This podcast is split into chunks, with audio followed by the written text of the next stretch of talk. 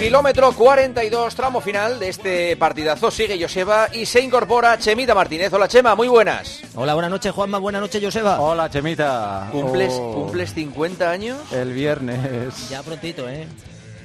Ya prontito. ¿Quién me lo iba a decir a mí?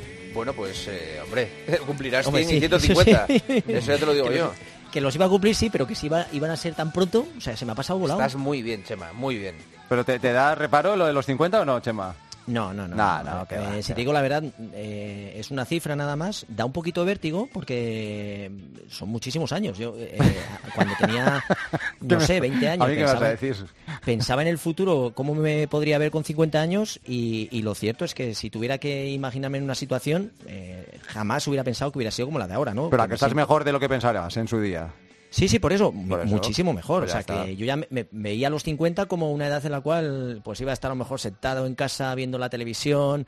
Eh, la radio seguro, eso sí que lo sabía, pero bueno, que, que no iba a moverme tantos, que iba a estar mucho más sedentario y lo cierto es que todavía a estas alturas de mi vida tengo ganas de, pues, de tener retos, de intentar hacer cosas, de intentar todavía, tanto. pues eso, seguir viviendo. que yo Siempre creo que- digo, siempre digo que, y lo digo en serio, creo que eres uno de los deportistas españoles que mejor ha gestionado su jubilación. Digo, su jubilación profesional. Eh, lo, que ha venido lo que ha venido después, Chema, te ha dado una, mm, una proyección casi tan relevante, o más incluso, que cuando eras un atleta profesional. relación- Sí, social, más, social, más mucha, mucha ahora, más. O sea, es más. que eres una persona eh, que ha, eh, eso, gestionado muy bien lo que ha sido el final de tu carrera deportiva. Sí, bueno, el final y, sobre todo que cuando termina tu carrera deportiva lo que tienes que ser consciente es que empieza otra carrera diferente, en la cual compites con otras personas que se forman igual que tú y yo lo que creo que sí que he sabido aplicar mucho lo que, pues, eh, todas esas experiencias del, mundo de alto nivel que sí que las estoy aplicando a mi día a día. Eh, me esfuerzo, soy muy disciplinado, trabajo cada día por intentar cumplir objetivos y creo que la vida es eso, ¿no? Y, y sobre todo hay una cosa que para mí es vital, es la actitud. O sea, tienes que mantener una actitud todavía eh, no conformista y seguir todavía estar dispuesto a hacer cosas y retos. ¿no? Y te digo una cosa, disfruto con, con lo que hago, me apasiona, eh, me apasiona estar aquí con vosotros, hacer bueno, radio. qué bueno. Hoy, hoy es un, ha sido y sigue siendo una gran noche de radio y lo disfruto. Y Grande, que- grande, sí señor. Ponerle sí, señor. pasión en, en lo que hago. Y encima, fíjate, eh, hemos tenido, tenemos un fin de semana que lo que sobra son personas que corran. O sea, es maravilloso, es ¿Quién, quién- quién me iba a decir a mí hace Hombre, eh, con eso 20 digo- años sí, que iba a correr tanta gente? O sea, un fin de semana brutal Es que hemos, destacado solo algunas de las cosas que han pasado el fin París, de semana. Maratón Barcelona, de París, la media de Sevilla, Sevilla, el, eh, la 40 edición de la carrera de la ciencia, la milla de Bilbao, los 10 Ámsterdam kilómetros de también. Laredo, Ámsterdam, y hemos puesto lo más destacable, es que hay un mogollón de carreras. Eso es un buen síntoma, ¿eh? es un síntoma de que está volviendo la normalidad y de que ahora los fines de semana la gente se dedica a correr y que puede hacerlo en un montón de carreras. Y eh, por eso es lo único que podemos estar es agradecido de que existe un mundo, un universo deportivo que tenemos la posibilidad de hacer cada uno lo- a su nivel, ¿no? Lo que más le pueda apetecer y, y hay muchas carreras porque hay mucha gente que, que las corre, ¿no? Y, y estabais diciendo muchísimas competiciones, muchísima gente y en diferentes lugares, con lo cual la gente aprovecha para viajar, para pues para tener esos objetivos vitales un poco que le que se le obligan a, a tomarse los días con un poquito de diferencia, ¿no? Con lo, con lo que podía ser una, antiguamente, ¿no? Que estábamos hablando, ¿no? De, de no tener objetivos. Luego damos las noticias de la semana del ámbito profesional del atletismo, pero es que el tema del día eh, está muy Te bien. gusta, ¿eh? Me Ya, gusta, me ya, gusta. ya el sudor y el olor. Sí. Algo que, que yo creo que A mí sí- no me ha pasado nunca, ¿eh? Sí, Yo nunca he sudado. Que, que- que curiosa- No. que curiosamente, y en contra de lo que al menos yo pensaba, no son cosas que van juntas. O sea, yo, yo van juntas, pero no son en el, en el origen, no, el, su- el sudor no huele. No huele el sudor. El sudor no huele. El sudor como tal, el líquido que desprende el, el cuerpo, eso no huele. Es una de las conclusiones a las que yo he llegado después de leer varias cosas que ha escrito Ana Molina, que es dermatóloga. Una es que el sudor no huele y otra es que el- los cerdos no sudan. Los cerdos animales. Los cerdos animales no sudan. No sudan. No sudan. Hola, eh, Ana Molina. Hola.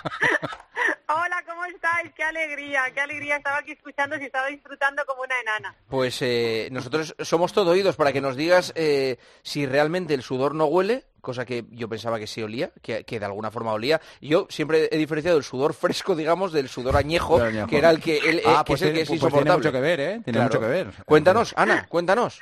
Tal cual, tal cual. Eh, bueno, yo os voy a decir otra cosa más que ya eh, yo creo que va a terminar de, rematar lo que estabais contando y es que efectivamente el sudor es completamente inodoro, no huele a nada. Eh, lo que pasa es que todos tenemos esas pequeñas bacterias que hay en la superficie de nuestra piel que se alimentan de sudor y entonces eh, cogen compuestos y sustancias presentes en el sudor y las que no huelen a nada, pero las transforman en sustancias que sí que huelen bastante mal además. Entonces, claro, podríamos decir, y esto suena fatal, pero es que es así, que olemos literalmente a caca y pedo de bacterias. O sea, es que es, así de triste. No, no, pero es que creo que, Ana, tú has hecho el ejercicio de ver con microscopios eh, la, cantidad de desechos que provoca una bacteria y es una barbaridad, ¿no? Sí, sí, tengo fotos que si queréis las, las enviamos para compartir con vuestros escuchantes maravillosos, pero efectivamente vemos, tenemos fotos de bacterias haciendo caca al microscopio, que eso sí que es pillar a alguien infraganti pues a las pobres la, yo, yo es que no sabía ni que las bacterias hacían caca, o sea, eh, eh, es el día en el que más estoy aprendiendo de los últimos años. Las bacterias hacen pues caca. Sí, sí, eso es lo que pues huele precisamente. claro, justo eso eso es lo que huele, esas, sustancias eh, olorosas, ¿no? Que suelen ser, eh, pues eso, ácidos grasos, amoníaco. Eh, y claro, como además estas bacterias donde más se reproducen es en las zonas donde sudamos más, porque obviamente cambia el pH y el ambiente húmedo favorece el crecimiento de bacterias, pues eh, por eso por eso normalmente las axilas, las, eh, las ingles, pues suelen desprender peor olor, ¿no? Ese olor tan característico, porque para colmo en estas zonas tenemos un tipo de glándula sudorípara especial, que es la glándula apocrina, que es diferente a la que tenemos en el resto del cuerpo, que para colmo produce unas sustancias que les gustan aún más. Es como si fueran a un restaurante gourmet, que es que encima tienen eh, cosas que comer que, que, digamos, eh, prefieren, ¿no?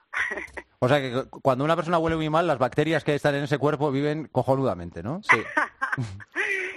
oye, y, Ana, Y, por ejemplo, esa diferencia de, olores, que uno huela mucho, poco, ¿interviene algún factor más que sea eh, diferente al de las bacterias? Pues Sí, obviamente el primero y más importante es cuánta, cuánto le damos de comer a esas bacterias, ¿no? Pues obviamente siempre una mala higiene eh, de forma que proliferen mucho las bacterias o un exceso de sudoración, pues va a hacer que, que esas bacterias haya más y funcionen mejor, ¿no? Pero luego hay muchas causas que la gente desconoce todos habréis notado cuando lo típico, ¿verdad? Que tomáis espárragos y parece que la orina huele de forma especial, ¿verdad? Sí, sí, sí. Pues esto, mismo pasa con el sudor. Al final, cuando tomamos ajo, cebolla, espárragos, eh, curry, pues todo esto va a hacer que nuestro sudor, es decir, hay muchos alimentos que cambian el olor de nuestro sudor, ¿no? Y a lo mejor un día olemos raro, olemos peor y, y no es porque nos hayamos duchado más o menos, sino simplemente por lo que hemos tomado, ¿no? Y luego, obviamente, pues determinados medicamentos, enfermedades metabólicas ya más complejas que también, obviamente, pueden alterar eh, ese sudor. Claro, y ahora hay que preguntar, ¿y hay solución para el mal olor? Joder, pues claro que la hay. Vamos, yo te, doy una que, que no... Claro, dúchate, te lavas debajo de los brazos, te cambias la camisa, la camiseta no la repitas tampoco porque parece que está limpia, pero no está limpia. Tal cual. Claro. o sea que es, es todo cuestión de higiene. Tal cual, y muy importante también el tema del desodorante, el antitranspirante, que la gente no termina de entender la, diferencia. Eh, todos entendemos muy bien, por ejemplo, lo que es un perfume, ¿no? Sabemos que un perfume sirve para, eh, bueno, oler mejor o incluso enmascarar, ¿no? El olor corporal muchas veces, si no nos hemos duchado. Pues un desodorante normalmente es un perfume básicamente en crema o en spray, pero básicamente un desodorante no hace que sudemos menos. La gente se cree que por usar un desodorante va a sudar menos y que va un desodorante solo enmascara el olor corporal. De hecho, se aplican, pues eso, cuando nos hemos duchado por la mañana, eh, con la piel limpita. Sin embargo, los antitranspirantes eh, sí que son sustancias que tienen, pues esos eh, derivados del aluminio, que, que sí que pueden hacer que sudemos menos, ¿no? De hecho, los antitranspirantes los, los recomendamos usar por la noche porque progresivamente van atrofiando un poquito las glándulas sudoríparas y hacen que, sudemos menos. Entonces, todo aquel que realmente quiera sudar menos, que se compre un antitranspirante y no un desodorante. Sí, pero eso, eso a, mí me ha provocado cierto conflicto. ¿Eso es bueno para el cuerpo, tapar los poros y que no salga el sudor? Sí, sí, total. Hombre, siempre que siempre que el sudor que sale sea excesivo, pero sí, mucha gente hubo hubo incluso una polémica con los antitranspirantes por eso de que contenían aluminio, corrió por ahí eh, un bulo que producían cáncer de mama, por eso de aplicarlos en la axila y bueno, para nada, ¿eh? Los dermatólogos los usamos muchísimo, están eh, eh funcionan eh, muy bien, no pasa nada por disminuir un poquito esas glándulas sudoríparas que están trabajando en exceso si realmente lo necesitamos y, no hay que tenerles ningún miedo. oye, Ana, dos preguntitas eh, fáciles que se me ocurren. Si, por ejemplo, cuando estamos, eh, hablabas ¿no? del color de la orina con los espárragos, en el caso de que estés muy hidratado, y hidratado ¿también tiene que ver en, eh, el sudor? ¿Se hace, o sea, por así decirlo, la orina, si estás bien hidratado, es más transparente, ¿no? Y si no estás tan bien hidratado, toma un color y, incluso ese olor. ¿Tiene algo que ver el sudor? Y la otra pregunta, que sea hombre o mujer también a la hora de ese olor corporal que puede venir eh, también tiene algo que ver o no? Pues mira, eh, la primera que me decías, totalmente, muy buena reflexión. Al final la gente se olvida que el sudor es... Ve, Juanma, Joseba, que de, vez, que de vez en cuando reflexiono. Sí, muy de vez en cuando, muy de vez en cuando. Se nota que te estás haciendo mayor, Chema. Eh, que por cierto, Chema, enhorabuena por Islandia, que te estuve siguiendo y fue impresionante esa victoria. Pero nada, pues eh, efectivamente el, sudor eh, eh, es 99% agua y 1% sal. De hecho, corre por ahí ese, ese falso mito de que el sudor detoxifica y que eliminamos toxinas por el sudor y para nada. donde eliminamos toxinas, como ha dicho Gema, o sea, tema es en la orina, que para detoxificar tenemos ese par de riñones maravillosos que ya detoxifican. No el sudor lo que hace es regular nuestra temperatura corporal. Por tanto, es 99% agua y 1% electrolitos, sobre todo sodio y cloro, ¿no? Por eso muchas veces cuando sudamos, eh, al final, como el sudor es agua con sal, pues no sé si lo habréis notado, pero... Sí, se una película blanca, sí, Eso. Y, se me ha olvidado la otra pregunta. La de mujeres, y mujeres. Hombres y mujeres. o ah, mayores también. O sea, hay diferencia también entre hombres y mujeres, que te vayas haciendo mayor como yo ahora, si tiene eh, eh, si el olor un poco tiene que ver algo con eso.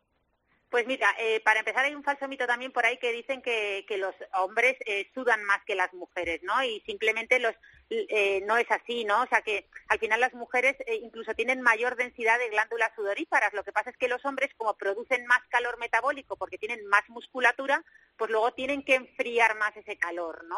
pero si una mujer tiene la misma musculatura que un hombre, va a sudar exactamente lo mismo. Y luego también está una cosa que se oye por ahí, que supongo que la habréis escuchado, lo del olor anciano, ¿verdad? Sí, a, viejo, vamos, sí. pues esto del olor anciano eh, parece que es un mito, pero resulta que es verdad. Eh, tiene base científica. Eh, se debe a una molécula que se llama 2-nonenal, que es una, una sustancia que produce nuestra piel de forma natural a partir de los 30, 40 años, pero se dispara a partir de los 60 y, y produce un olor peculiar, ¿no? Eh, lo, que pasa es que ese olor anciano eh, no es más que un estigma social. Quiero decir que los estudios eh, científicos que han realizado con voluntarios a los que se les dio a oler ropa, digamos, impregnada por ese olor, han visto que es un olor diferente, pero no desagradable, ¿vale? Es decir, es simplemente un olor diferente, pero no, no resulta... Eh, no, no tira para atrás siempre que sea debido al dos anal y no a que no sea duchado, etcétera, ¿no?